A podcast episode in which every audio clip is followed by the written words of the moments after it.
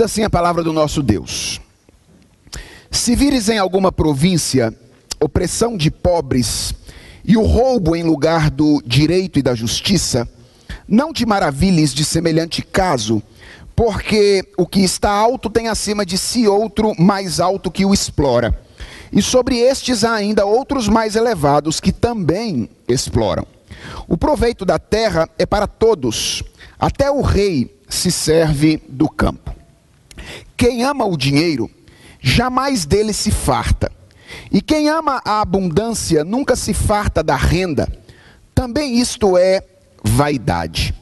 Onde os bens se multiplicam, também se multiplicam os que deles comem.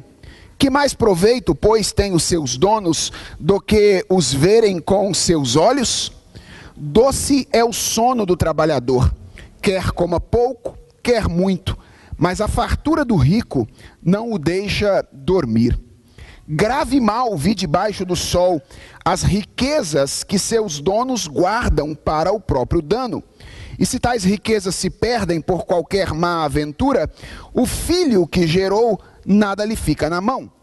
Como saiu do ventre de sua mãe, assim nu voltará, indo-se como veio, e do seu trabalho nada poderá levar consigo. Também isto é grave mal. Precisamente como veio, assim ele vai. E que proveito lhe vem de haver trabalhado para o vento? Nas trevas comeu em todos os seus dias, com muito enfado, com enfermidades e indignação Eis o que vi. Boa e bela coisa é comer e beber e gozar cada um do bem de todo o seu trabalho com que se afadigou debaixo do sol durante os poucos dias da vida que Deus lhe deu. Porque esta é a sua porção. Quanto ao homem a quem Deus conferiu riquezas e bens, e lhe deu poder para deles comer e receber a sua porção e gozar do seu trabalho, isto é dom de Deus, porque não se lembrará muito dos dias de sua vida, porquanto Deus lhe enche o coração de alegria. Há um mal que vi debaixo do sol e que pesa sobre os homens o homem a quem Deus conferiu riquezas, bens e honra, e nada lhe falta de tudo quanto a sua alma deseja, mas Deus não lhe concede que disso coma. Antes, o estranho o come. Também isto é vaidade e grave aflição. Se alguém gerar cem filhos e viver muitos anos até avançada idade, e se a sua alma não se fartar do bem, e além disso não tiver sepultura, digo que um aborto é mais feliz do que ele. Pois debalde vem o aborto e em trevas se vai, e de trevas se cobre o seu nome, não viu o sol, nada conhece. Todavia, tem mais descanso do que o outro, ainda que aquele vivesse duas vezes mil anos, mas não gozasse o bem. Porventura, não vão todos para o mesmo lugar? Todo o trabalho do homem é para a sua boca, e contudo nunca se satisfaz o seu apetite. Pois que vantagem tem o sábio sobre o tolo, ou o pobre que sabe andar perante os vivos? Melhor é a vista dos olhos do que o andar ocioso da cobiça. Também isto é vaidade e correr atrás do vento. Vamos falar com o Senhor uma vez mais? Santíssimo Deus, é diante da tua presença que fazemos esta leitura, leitura da tua palavra neste momento. Somos o teu povo e cremos que nesta interação entre aquele que fala e o teu povo que ouve, todos nós somos reorientados pelo Senhor. Nossa oração, portanto, Senhor, nesta manhã é reorienta o nosso coração para que aprendamos a amar exclusivamente ao Senhor. Fala conosco e que a partir deste momento, neste lugar, enquanto nós pensamos a respeito da tua palavra, seja Deus verdadeiro e todo homem mentiroso. É a oração que nós te fazemos em nome de Jesus. Amém. Irmãos, ontem eu falei aos jovens do presbitério a respeito do desafio da vida universitária. E basicamente o que eu procurei ensinar a eles ontem foi que nós geralmente imaginamos que o desafio da vida universitária é um desafio de natureza intelectual, ou seja, a gente acha que o grande desafio é guardar a mente. Mas eu procurei mostrá-los que, na verdade, o desafio é um pouco mais profundo. O desafio não é de natureza basicamente intelectual, mas ele é de natureza religiosa. Não se trata apenas de guardar a mente, mas de guardar o coração. Nós na igreja sabemos disso. Nós às vezes ensinamos isso aos jovens, mas eu acredito que nós somos ainda muito seletivos quando nós pensamos nas tentações que os jovens enfrentam e que podem levar, seduzir o coração deles neste momento da vida. Eu estou falando de jovem, mas isso serve para a maneira como nós vemos a moral cristã para todos nós, mesmo aqueles que já passaram da fase da juventude. Uma das coisas que me incomodava bastante quando eu era um jovem é que as pessoas que instruíam o grupo de jovens da minha igreja pareciam se preocupar única e exclusivamente com a questão da sexualidade. Às vezes eles enfatizavam tanto isso, eles falavam tanto sobre sexualidade quando eu era um jovem, que eu ficava pensando assim: esses adultos devem imaginar que a gente é meio animal, que quer sair fazendo sexo com todo mundo que a gente vê pela frente, porque eles enfatizavam tanto isso, tanto essa questão, que eu ficava incomodado com aquilo. E vejam, irmãos, eu acredito que jovens precisam aprender sobre sexualidade. Eu acredito que esse é um desafio importante da juventude. Mas a ênfase exagerada, exclusiva nesse particular, me preocupa um pouco, porque parece que nós olhamos para o grupo de jovens da nossa igreja, ou mesmo para nós, e então pensamos o seguinte: se esse jovem não tem nenhum tipo de problema na área sexual, então está tudo bem com ele. Ou a gente olha para nós e a gente diz: se a gente não é desses que gosta de uma diversão mais extravagante, então está tudo bem conosco no que diz respeito à moral cristã. Na prática, é assim que muita gente pensa. Nós costumamos ficar muito preocupados com aquele jovem que gosta de uma diversão mais despojada, daquele jovem que é enamorado pela noite. A gente sempre se preocupa com esse jovem, mas nós nem, nem, sempre nos preocupamos com aquele jovem que está enfurnado nos livros, trabalhando como um louco de domingo a domingo, na gana de garantir o seu futuro através da conquista do primeiro ou do segundo milhão. Na verdade, geralmente nós nos referimos a esse segundo jovem como um exemplo de juventude cristã, enquanto nós nos referimos ao primeiro como um mau exemplo de juventude cristã. Mas a minha pergunta é: será que isso é verdade? É óbvio que é esperado dos jovens cristãos que eles sejam responsáveis. É óbvio que é esperado dos cristãos, de um modo geral, que eles sejam responsáveis no que diz respeito ao seu trabalho, no que diz respeito à sua vida acadêmica. Mas a pergunta que eu quero fazer nesta manhã é: será que todo tipo de envolvimento com essas coisas é saudável, é desejável e é natural.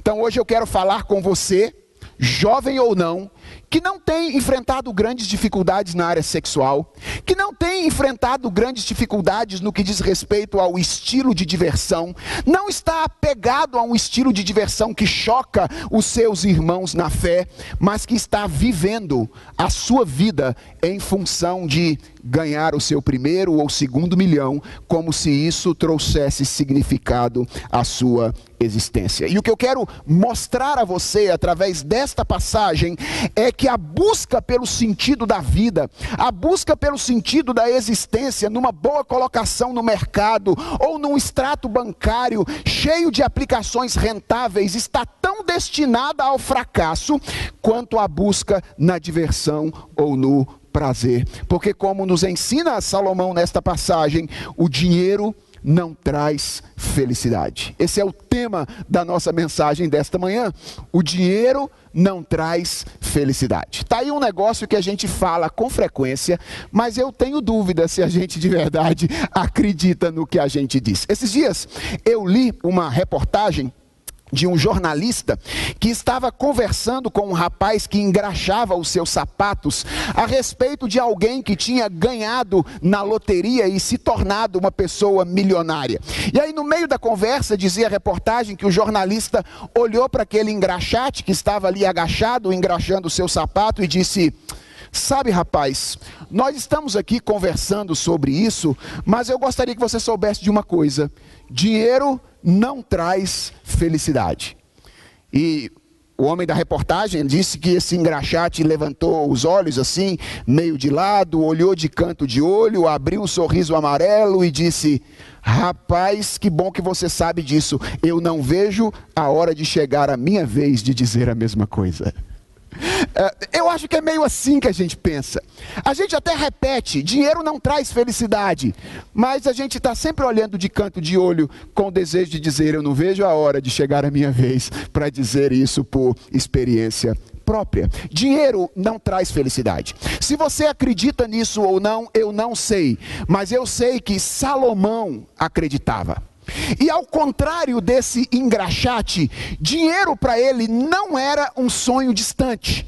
Afinal, Salomão foi um dos homens mais ricos que a humanidade já conheceu. Recentemente, a editora Vida Nova publicou um livro que é uma biografia de Salomão, escrita pelo Phil Ryken. Eu recomendo bastante este livro, chamado Salomão. E uma das coisas que o Phil Ryken faz no seu livro é descrever a riqueza de Salomão a partir do capítulo 10 do primeiro livro dos Reis. E ele chama a atenção para o fato de que a palavra-chave nesse capítulo 10 do primeiro livro dos Reis é ouro.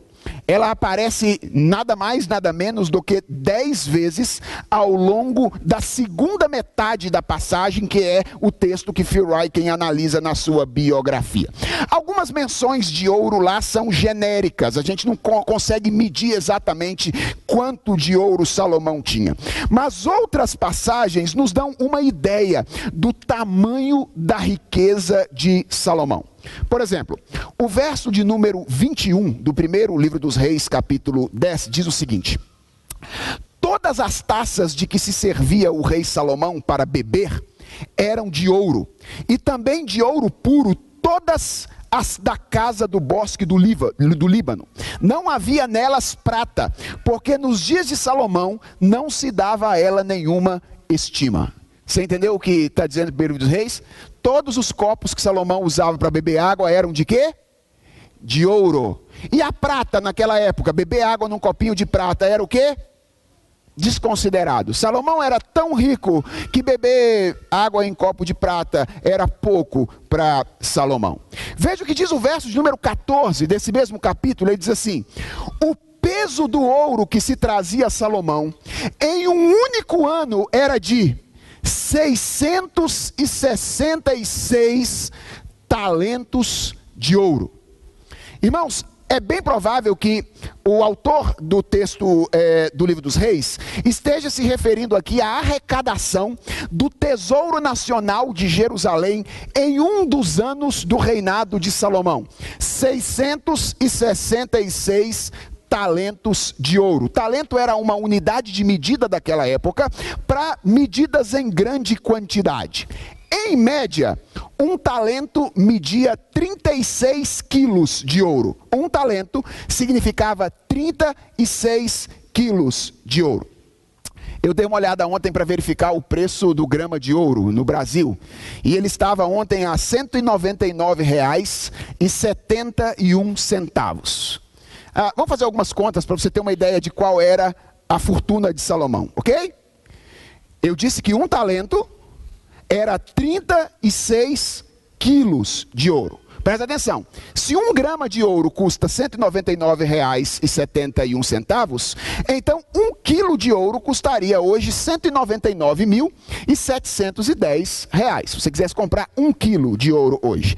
Se você quiser entender o que era um talento, você tem que pegar esse valor e multiplicar então por 36 e nós teríamos o valor de 7.189.560 reais. Esse é o valor de um talento de ouro, 36 quilos de ouro. Mas A arrecadação de Salomão em um ano foi 666 talentos de ouro. Então você tem que pegar esse valor de 1 milhão ou de 7 milhões 189 mil e 560 reais e multiplicar por 666, que dá mais ou menos o valor de 4 bilhões 788 milhões 246 mil e 960 reais.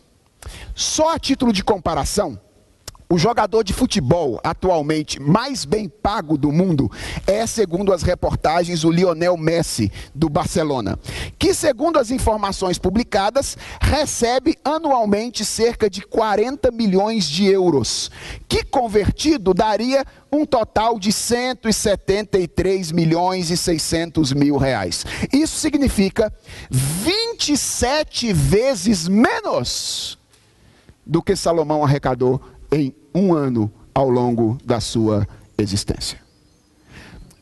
Meu objetivo, irmãos, ao fazer esses cálculos aqui com vocês, não é simplesmente matar a nossa curiosidade.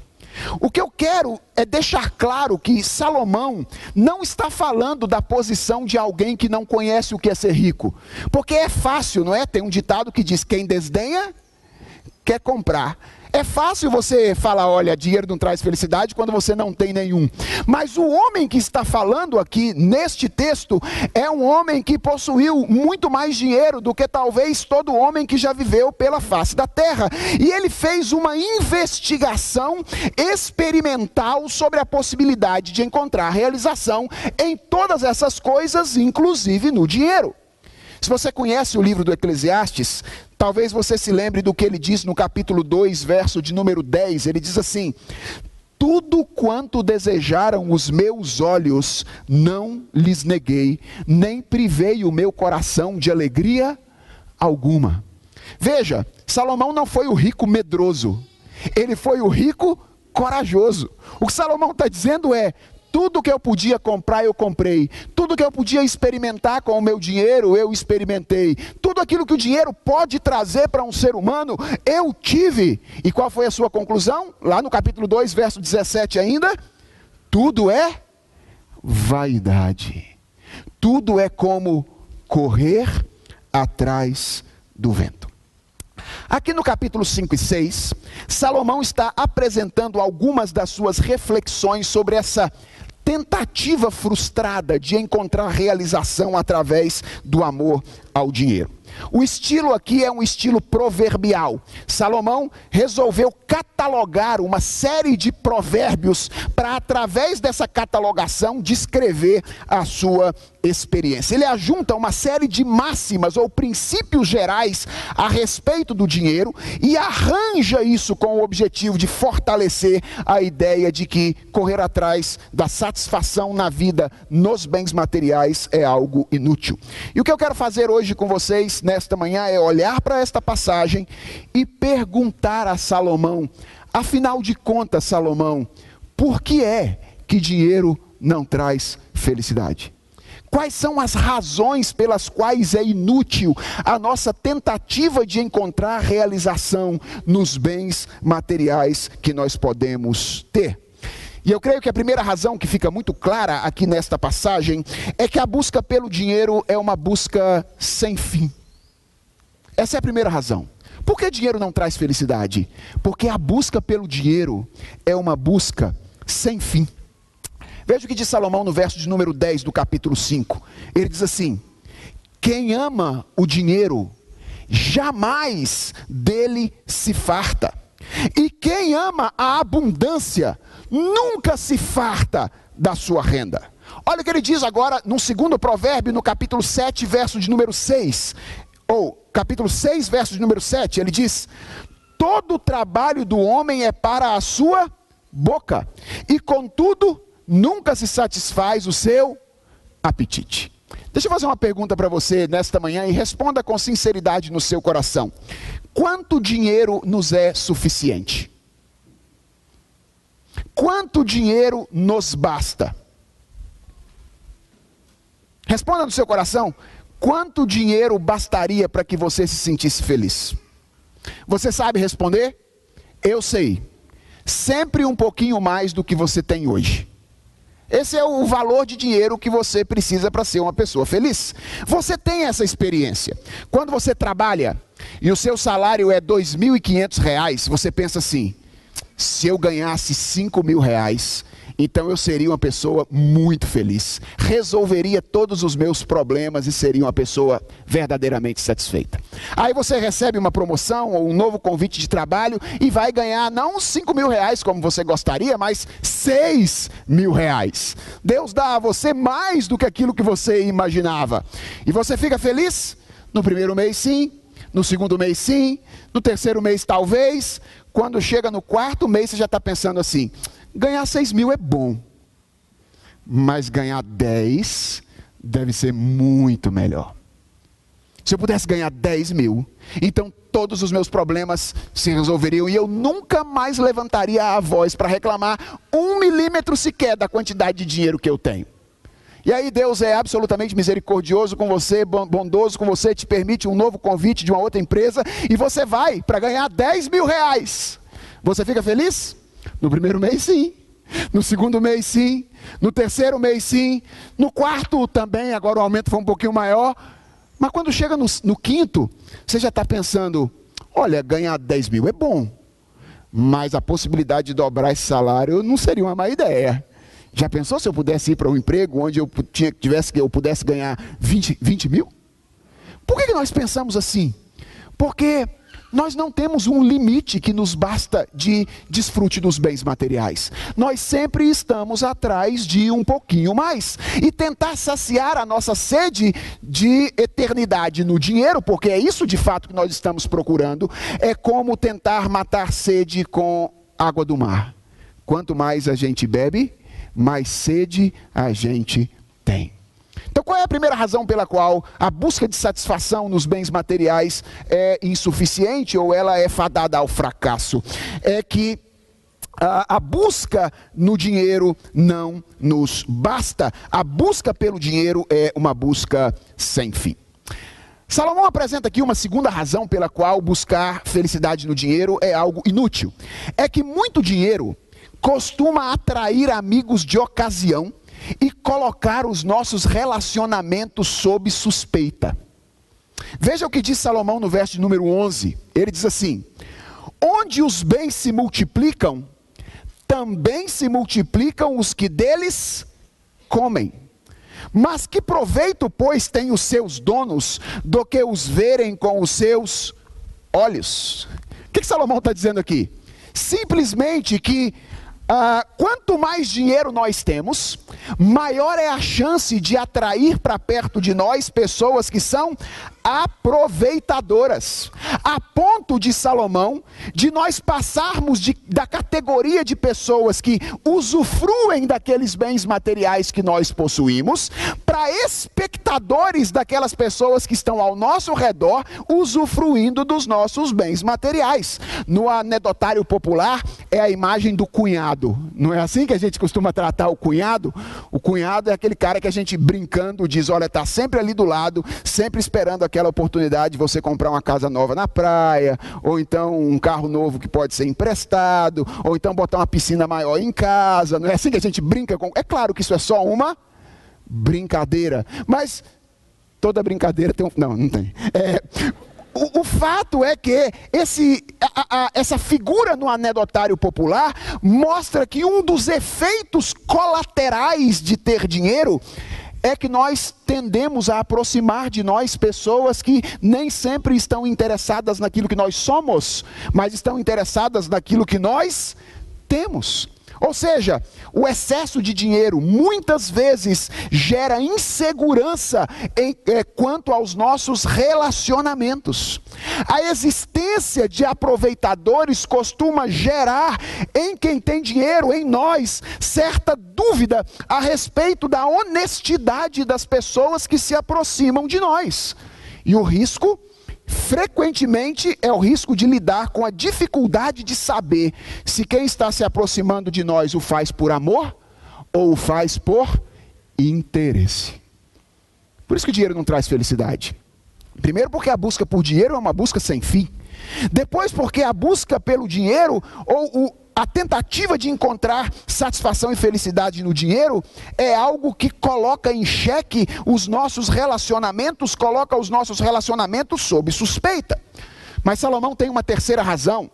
Ele diz que o dinheiro não traz felicidade porque o dinheiro não elimina as preocupações e a ansiedade.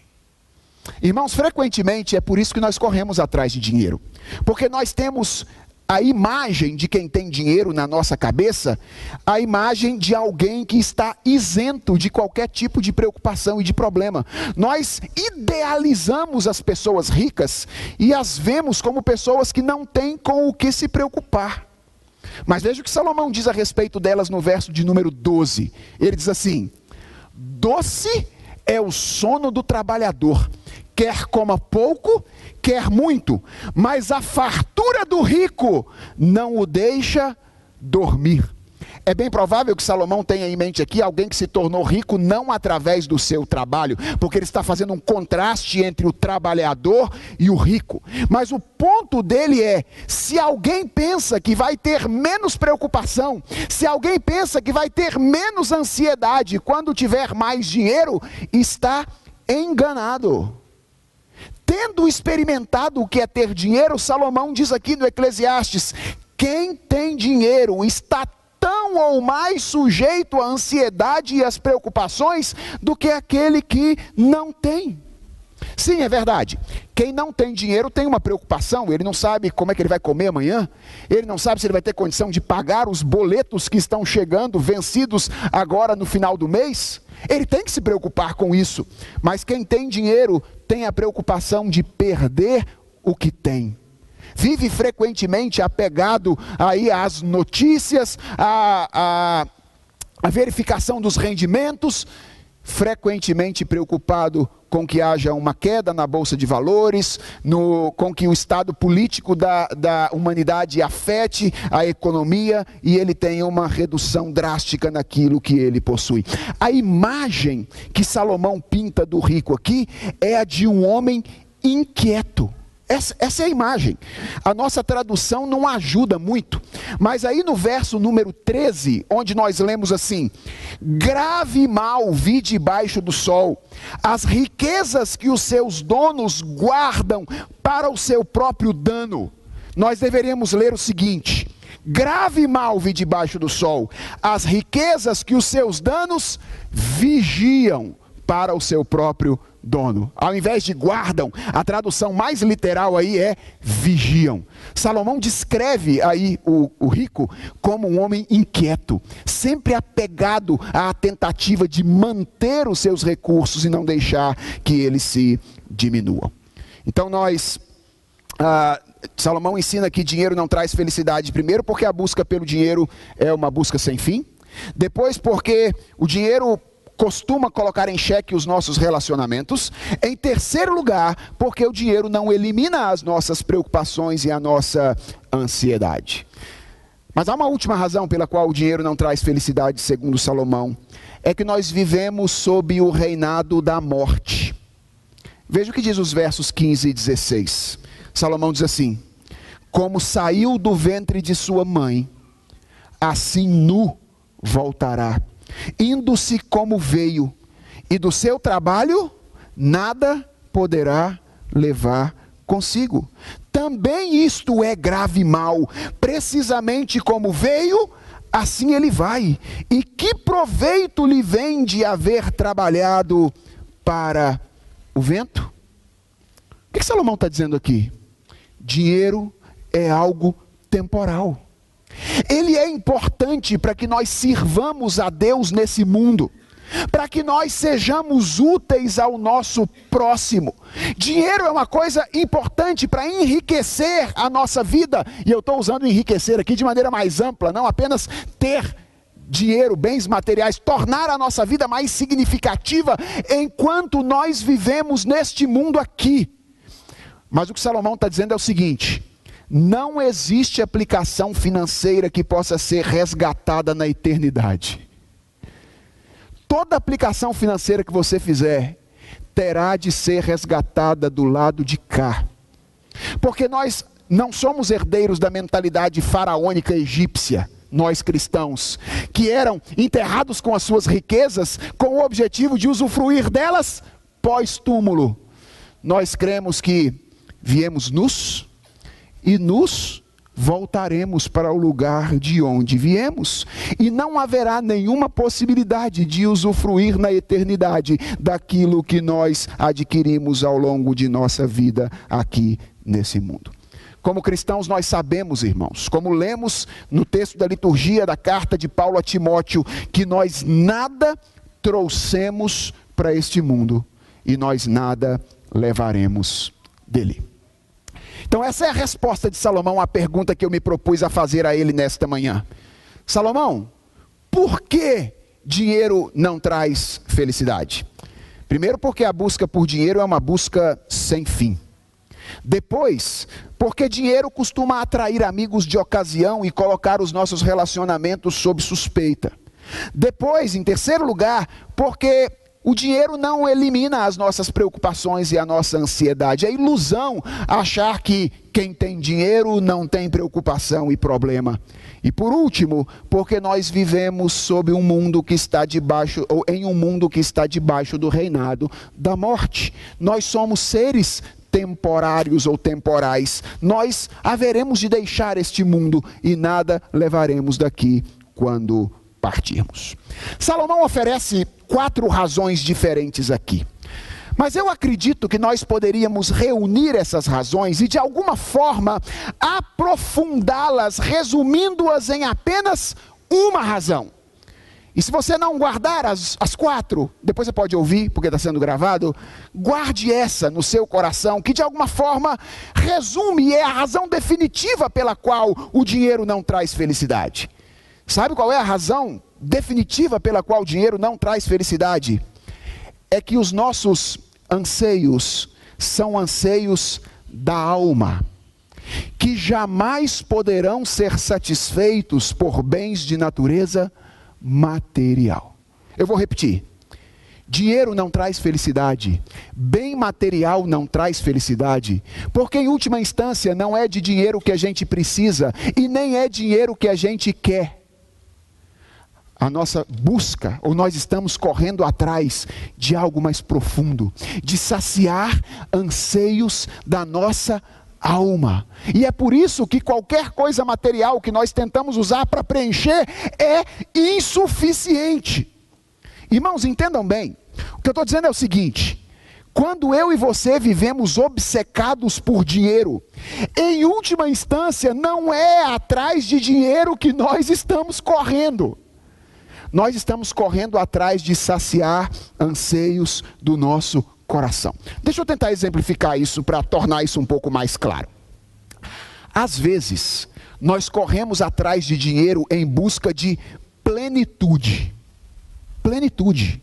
Plenitude de humanidade. É porque nós achamos que se nós tivermos dinheiro, nós vamos poder adquirir coisas que vão preencher um vazio que existe em nós. É por isso que você é convencido frequentemente por propagandas de televisão a comprar coisas, a comprar algumas coisas que você naquele momento achou que haveria de resolver todos os seus problemas definitivos e que você usou uma ou duas vezes para engavetar e nunca mais usar. Já aconteceu isso com você? Você está vendo aquela propaganda de televisão e os homens da propaganda de televisão, as mulheres da propaganda de televisão, eles são hábeis para construir em você uma necessidade. E geralmente eles não trabalham apenas com necessidades materiais, são necessidades da alma. Eles pregam para você um evangelho que diz: você será mais plenamente humano se tiver isto ou aquilo. E você acredita na mentira deles. E aí você vai lá e gasta o dinheiro que não tem para comprar o que eles disseram que haveria de trazer a plenitude de humanidade para você. Quando chega, você tem aquele aquele momento de satisfação plena. Você abre, você começa a usar, você até olha para o seu marido e diz: Eu não sei como eu consegui viver até hoje sem isso. Ou então você até olha para sua esposa e diz: Olha, demorei muito tempo para comprar, e se eu soubesse como isso é bom, eu teria comprado no início do nosso casamento. Mas depois de dois meses, aquilo que antes era a razão do seu senso de realização está em cima de um armário qualquer ou guardado dentro de, uma, de um guarda-roupa qualquer na sua casa, como se tivesse a mínima importância para você naquele momento. Eu tenho certeza, se você pensar em você mesmo, em alguma coisa que você comprou na sua vida, você vai se lembrar de alguma coisa ou de alguma experiência desse tipo. Você não estava atrás de um bem material. Você estava atrás de plenitude de humanidade. Outras vezes, nós corremos atrás de dinheiro na busca de reconhecimento. Porque nós acreditamos que se nós tivermos dinheiro, então nós seremos vistos pelos outros, considerados pessoas importantes pelos outros. É isso que faz a gente trocar de carro só porque o cunhado da gente trocou. Você tinha dito ontem para sua esposa assim: Olha, esse carro está muito bom. Eu acho que dá para a gente ficar mais uns três anos com esse carro, até o almoço de domingo na casa da sua sogra. Porque no almoço de domingo da sua sogra, o seu cunhado chega com um carro novo. E ele diz: Olha, acabei de trocar o carro. Cara, você não tem noção de como esse carro é legal. E aí todo mundo vai lá e olha para o carro dele, né? Como se fosse quase um totem. Só falta fazer aquele movimento de adoração, né? Ao, ao carro novo. E aí você sai dali e você já começa a falar com sua esposa assim: Sabe aquele negócio do carro que eu falei ontem? Então, você percebeu que vindo para cá ele já deu umas engasgadas? Você não está atrás de um carro novo. Você está atrás de reconhecimento. Na verdade, o que está te fazendo trocar de carro é a inveja das pessoas terem olhado para o carro do seu cunhado naquele dia. É porque você queria que as pessoas olhassem para você como elas olharam para ele também. É isso que faz, às vezes, a gente se enfurnar no cartão de crédito para pagar a dívida depois, para ir naquele restaurante com amigos que nós jamais iríamos se nós estivéssemos sozinhos. Jamais iríamos mas porque nós estamos juntos com outras pessoas, nós não queremos passar é, carão na frente delas e dizer: olha, lamentavelmente, eu não tenho condições de ir a esse restaurante. A gente se vira, bota no cartão de crédito, paga daqui dois ou três meses e vai. Por quê? Porque a gente está preocupado com a maneira como as pessoas nos veem. Nós não estamos atrás de dinheiro. Nós não estamos atrás da mesa de um restaurante. Nós estamos atrás de sermos reconhecidos pelas pessoas. Outras vezes, a gente corre atrás de dinheiro na busca de segurança. Porque nós imaginamos que quanto mais dinheiro a gente tiver, maior é a probabilidade de uma vida tranquila no futuro. Afinal de contas, um dinheiro paga um bom hospital, não é verdade? É importante ter dinheiro para isso. E é isso que nos faz, muitas vezes, nos sentir justificados de sacrificar a nossa saúde sacrificar a nossa família, sacrificar o nosso lazer no altar que nós erigimos ao Deus trabalho. A gente, tá, a gente diz: eu preciso dar uma vida mais tranquila para minha família, né, pastor? Eu preciso garantir o futuro dos meus filhos, não é, pastor? E a gente então se curva diante do Deus trabalho, sacrificando a nossa família, sacrificando a nossa saúde, sacrificando muitas vezes o nosso lazer. Irmãos, finalmente, nós corremos atrás de dinheiro na busca de eternidade. É isso que nos faz correr atrás de dinheiro. Nós queremos ser eternos. Alguns faz isso muito literalmente. Os adeptos da criogenia, por exemplo, não é? Querem ganhar muito dinheiro para poder, quem sabe, congelar o corpo, e aí quando a ciência eventualmente descobrir aí a cura para todos os males da humanidade e a possibilidade de re ressurreição, ser trazido de volta à existência. Outros não têm tanta pretensão, sabem que ter dinheiro para criogenia é um negócio muito lá em cima, mas se eu pelo menos puder me tornar nome de praça ou nome de rua, me eternizar da maneira como é possível. OK, nome de praça ou rua talvez seja muito para mim, pelo menos nome de classe de escola dominical ou nome de sala na igreja, já estaria bom. É isso que nos impulsiona. Nós não somos impulsionados pelas coisas materiais, nós somos impulsionados pelas coisas do coração, são as coisas da alma que nos estimulam. E você entende por que, que dinheiro não pode trazer felicidade? Porque não é de dinheiro que eu e você precisamos E no fundo, no fundo, nem é dinheiro que nós estamos buscando. O que, é que nós estamos buscando? Nós estamos atrás da plenitude da nossa humanidade. Nós estamos atrás de relacionamentos significativos. Nós estamos atrás de segurança e nós estamos atrás de eternidade. E isso, meus irmãos, não pode ser encontrado no dinheiro ou em absolutamente qualquer outra coisa material, senão em alguém. Jesus Cristo. É atrás dele que a gente está o tempo inteiro, mesmo quando a gente está correndo atrás de dinheiro.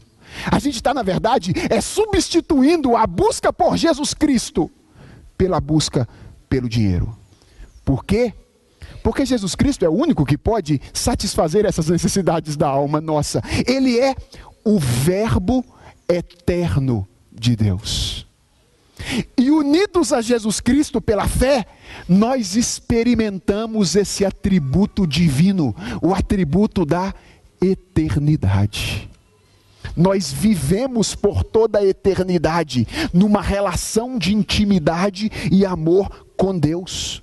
Jesus Cristo é plenamente Deus, mas também plenamente homem. Ele é o homem perfeito, a quem, unido pela fé, nós experimentamos plenitude de humanidade. O sacrifício de Jesus é o meio por meio do qual nós somos recolocados no relacionamento mais significativo e seguro da nossa existência o relacionamento com Deus, a ponto do apóstolo Paulo dizer que, justificados mediante a fé, nós temos paz com Deus por meio de nosso Senhor Jesus Cristo, e nenhuma condenação há para aqueles que estão em Cristo Jesus. E Paulo vai completar dizendo que nada, absolutamente nada, poderá nos separar, nos tirar desse relacionamento significativo e duradouro com o nosso Criador, o Deus e Pai de nosso Senhor e Salvador Jesus Cristo. Você entende por que, que Jesus é o único que pode satisfazer os anseios da alma humana? Pelo que ele é e pelo que ele fez. É por isso que ele pôde olhar para aquela mulher samaritana no dia em que ele se encontrou com ela, no caso, ela, ela não estava buscando no dinheiro, mas estava buscando em outras coisas materiais a sua própria satisfação. E Jesus pôde olhar para ela e dizer: Quem beber da água que eu lhe der, jamais terá sede de novo. Quem tenta encontrar satisfação no dinheiro é como alguém que está bebendo água do mar bebe algo que nunca poderá saciar a sua sede. Pelo contrário, aumenta a sede.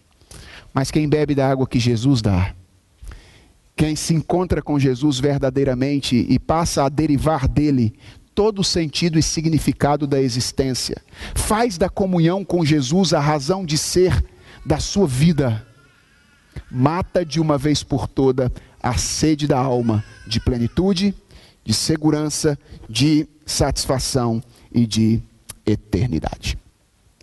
Irmãos, dinheiro não é necessariamente um mal. Não foi isso que o reverendo Jailson disse durante a liturgia? Disse corretamente: dinheiro não é necessariamente um mal. A Bíblia diz que o amor ao dinheiro é a raiz de todos os males. Dinheiro é uma coisa boa. É algo que nos permite desfrutar da criação de Deus e conhecê-lo melhor.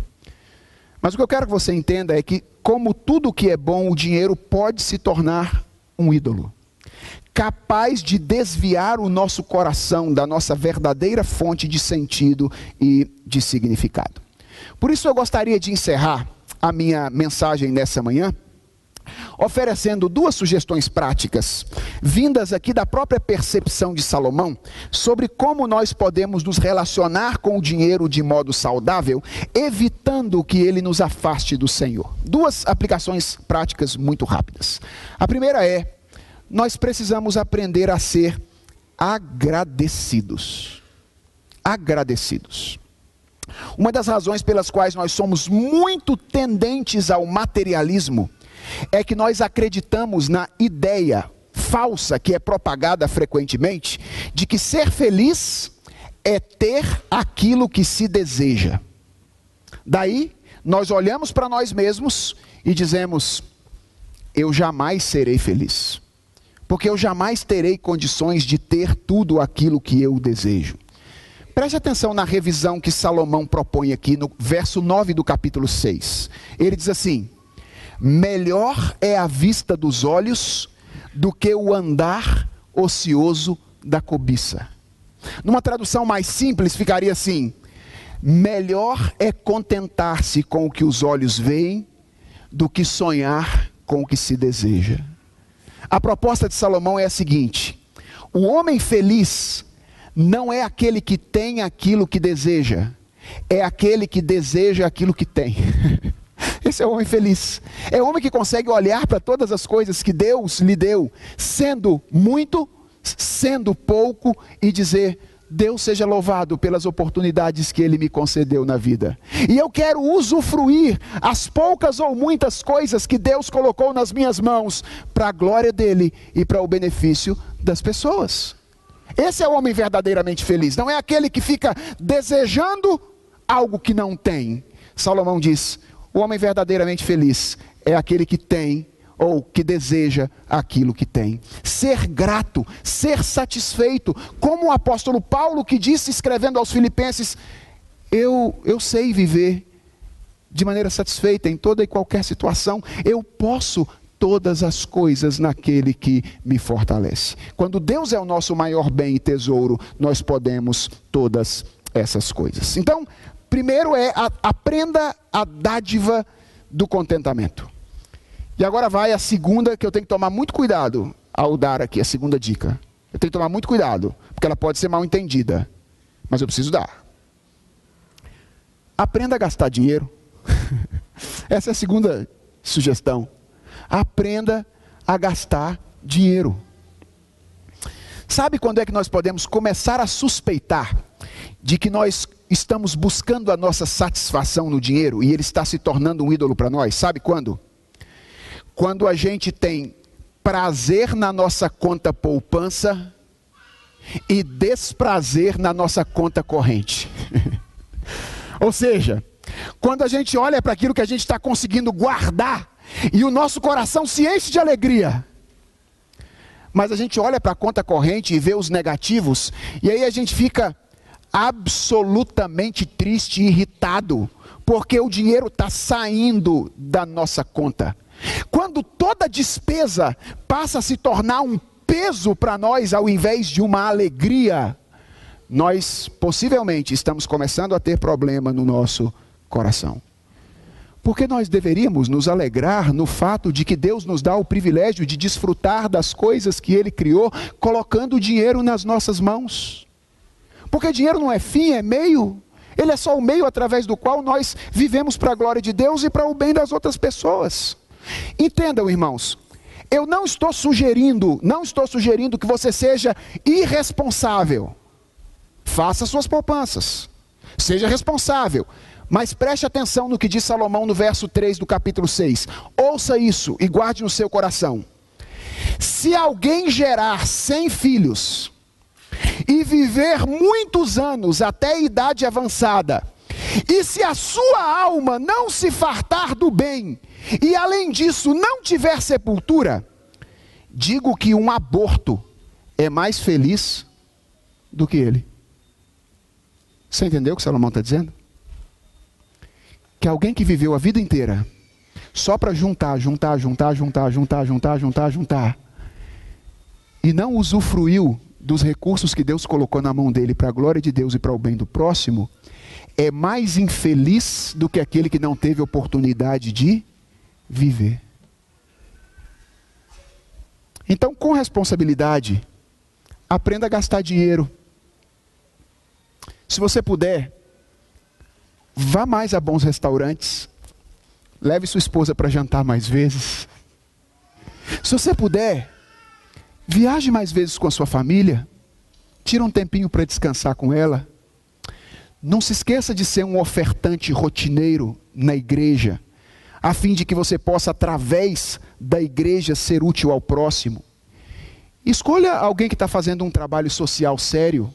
E seja um contribuinte constante a alguém que está fazendo um trabalho social sério. De vez em quando, pega os seus filhos, a quantidade de brinquedos que eles têm, e diz: vamos separar um pouquinho para a gente doar para pessoas que não têm? Ensine-os isso desde cedo. Aprendam a, aprenda a usar aquilo que Deus coloca nas suas mãos para a glória dele e para o bem do próximo, porque dinheiro não é fim. Dinheiro é meio. Ele existe para nos permitir desfrutar das coisas boas e belas que Deus criou para nós. Então você quer se relacionar com dinheiro de maneira mais adequada? Primeiro você precisa fazer de Jesus Cristo o seu maior bem. Ele precisa ser o seu maior tesouro. Se, se ele não for, você não vai ter nunca o coração satisfeito. Tendo Jesus como o seu maior bem, então aprenda a ser grato por tudo aquilo que Deus coloca nas suas mãos e a usufruir das dádivas que ele concedeu a você para a glória dele e para o bem das pessoas. Que ele nos abençoe, uh, dirigindo o nosso coração para a exclusividade do amor ao Senhor Jesus Cristo. Amém.